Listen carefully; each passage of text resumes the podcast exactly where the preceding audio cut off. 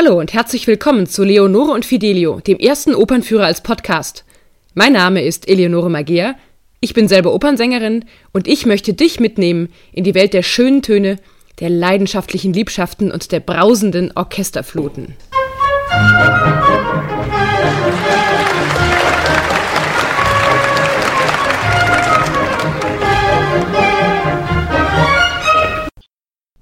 Ein Opernpodcast also. Aber warum? Ich selbst merke es als Sängerin oft, dass Menschen regelrecht Angst haben, ins Theater zu gehen, klassische Musik zu hören, aber ganz besonders Opern zu hören. Ins Musical gehen heutzutage ja viele, in Popkonzerte sowieso, manchmal vielleicht auch in Sinfoniekonzerte, aber in die Oper? Vorstellungen von Oper haben viele sowas wie, da singen doch nur dicke Frauen und alte Männer und es ist total laut und schrill und dann noch auf Italienisch und auch die Geschichten, die sind ja sowas von super gähn. Oder ich muss erst drei Bücher lesen und eine Werksanalyse, bevor ich die Handlung kapiere. Keine Lust. Deshalb habe ich mir Folgendes überlegt. Wie kann ich es dir einfacher machen, dir deine eigene Meinung zu bilden über Opern und dem Ganzen drumherum? Denn ich bin mir sicher, du kennst schon viel mehr Opernmelodien, als du denkst.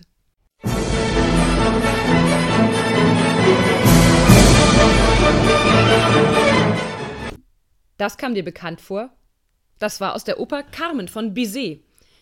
Wenn du nun zum ersten Mal in Carmen gehst und dich dann fragst, oh, wie soll ich denn dieser Liebesgeschichte auf Französisch folgen? Ich habe doch in der neunten Klasse eh schon Französisch abgewählt und wenn schon Französisch, dann, naja, allerhöchstens Essen. Daher möchte ich dir diese Sorge abnehmen und dir in den kommenden Wochen und Monaten wöchentlich viele verschiedene Opern in einem einfachen Podcast-Führer von mal sechs, vielleicht mal neun Minuten, je nach Länge der Oper, präsentieren und dazu auch noch allgemeines Hintergrundwissen. Dazu am jeweiligen beisprechend auch einige Melodien ausgewählt aus der Oper, damit du dann am Abend auch einen entsprechenden Wiedererkennungswert dabei hast. Denn ich finde, Opern sind für alle da. Zu ihrer Entstehungszeit vor 150 bis manchmal auch 400 Jahren waren Oper eher so wie Kino heute. Jeder sollte eine Oper verstehen können. Ob arm, reich, alt, jung, dick, dünn, hässlich, schön. Der Opernbesuch war für alle ein echtes Spektakel. Es wurde währenddessen gegessen, gelacht, geweint, getrunken, geklatscht und hinter zugezogenen Vorhängen in einigen Logen sicher auch noch vieles, vieles mehr. Ich möchte dir die Stories einfach und verständlich nahebringen. Ganz einfach wird das wohl nicht immer, denn in Opern gibt es oft viele, viele verschiedene Figuren, Nebenfiguren, die mitspielen und die nicht nochmal in einer Art Vorspann vorgestellt werden, so wie es, wir es vielleicht von Soap Operas kennen. Heißt ja auch nicht umsonst Seifenopern. Aber die Grundsache ist, man hat immer ein Paar, was nicht zusammenkommen darf oder nicht zusammenkommen soll oder erstmal sich nicht kennt. Und diese beiden Liebenden gehen dann entweder tragisch zugrunde und mindestens einer oder alle sterben dann ist es eine tragische Oper. Oder sie kommen glücklich zusammen und heiraten am Schluss. Dann ist es entweder eine Operette oder die Oper ist von Mozart. Was gibt's denn noch kostenlos bei meinem Podcast dazu? Singen begleitet uns wahrscheinlich schon seit der Steinzeit. Auch, dass wir so laute Töne produzieren können, die über ein Orchester mit 80 Leuten zu hören sind, ohne dass sie verstärkt werden durch einen Lautsprecher. Und weil Tiere ja besonders gute Ohren haben und klassische Musik lieben, begleitet mich und euch mein Kater Fidelio mit durch diesen Podcast. Bisher kennt er sich noch nicht so gut aus, weil er nur Miau-Klagelieder singt, wenn ihm das Fresschen fehlt.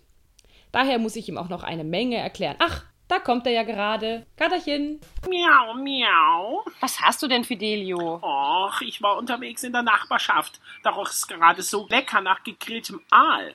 Da treffe ich doch diese Lilly und die sagt, da kommt wieder der Herr Fidelio.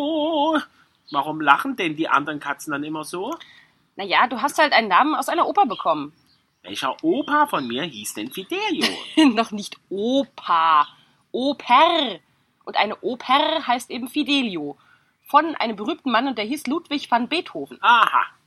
Und kann man das essen? Nein, das kann man nicht essen. Oper, die gibt's im Theater. Da singen die Leute auf der Bühne einfach eine Geschichte. Die singen eine Geschichte? Aber da versteht man die Geschichte doch gar nicht vor lauter Gesinge. Naja, doch eigentlich schon. Die Handlung dauert einfach nur etwas länger, als wenn ich sie äh, erzählen würde. Also wenn zum Beispiel du zur Lillykatze sagst, Mann, du nervst. Also ich denke mir, auf Kätzisch wäre das sowas wie Miau, Lilly, miau, man, dann ist das in der Oper eben ein ganzes Lied. Und das klingt manchmal auch gar nicht so böse. Wann du nervst. Ist ja abgefahren. Ja. Und warum nun ausgerechnet Fidelio? Naja, ich selbst, ich heiße doch Leonore. Und in der Oper Fidelio verkleidet sich Leonore als Mann und befreit ihren Mann Floristan aus dem Gefängnis. Und auf Lateinisch heißt Fides die Treue und dann ist daraus Fidelio geworden. Ja. Na, wie findest du jetzt deinen Namen, Katerchen? Ja. Katzen sind ihrem Dosenöffner-Frauchen auf jeden Fall sehr treu. Und freiheitsliebend sind Katzen ja auch. Und das passt ganz gut. Ja. Äh, apropos, ich glaube, mein Katzentürchen klemmt. Ach, naja, dann reparieren wir es gleich mal. Ach, wo ist denn nur der Schraubenzieher? Ob es in so einem Opernhaus auch Mäuse gibt? Aber klar. Willst du mal mitkommen und gucken, während ich singe? Miau, miau, miau, miau, ja, ja, ja, ja. Na super, dann komm doch einfach mal mit, wenn ich heute Abend Vorstellung habe. Singst du da Fidelio? Nein, das äh, lass dich überraschen. Beim nächsten Mal weißt du dann schon mehr.